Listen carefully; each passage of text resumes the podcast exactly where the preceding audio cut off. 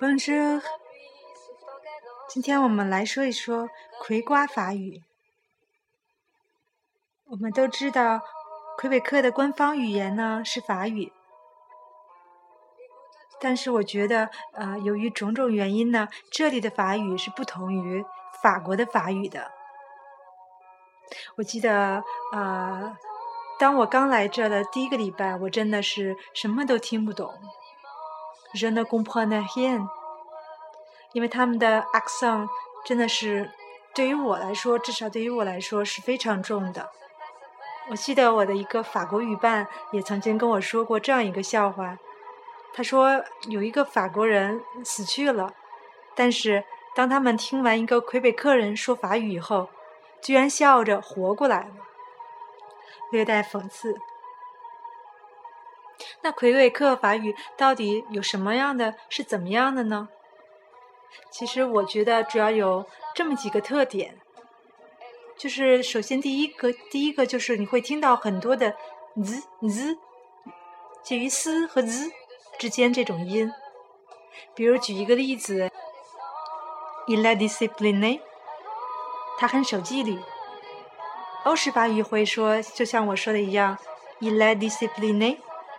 但是在魁北克，你会听到这样的音：il est discipliné，z z，就是介于 z 和 z 之间的一个音。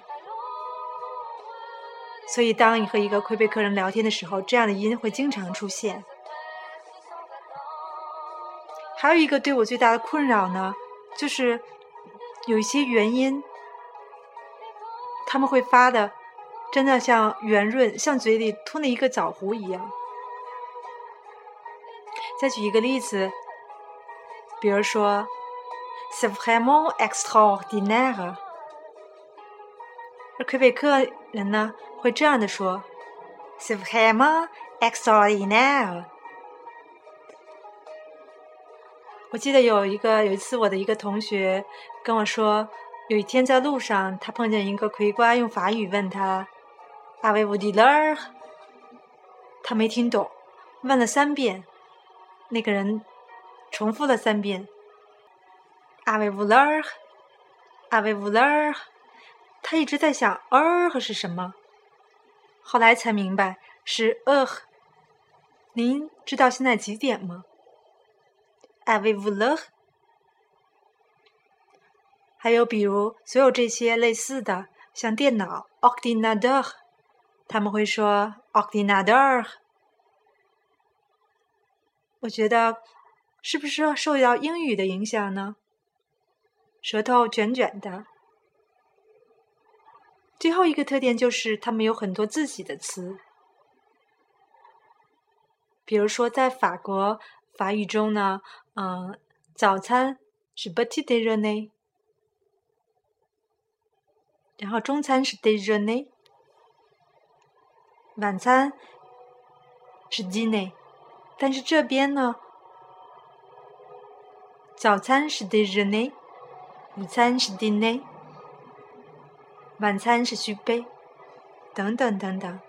在以后呢，我还会更多的介绍一下具有葵瓜特色的法语。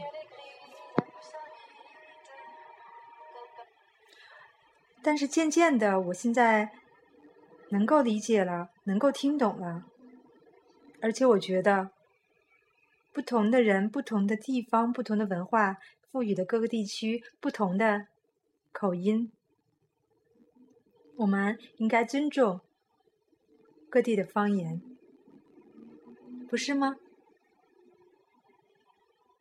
好啦，下次见。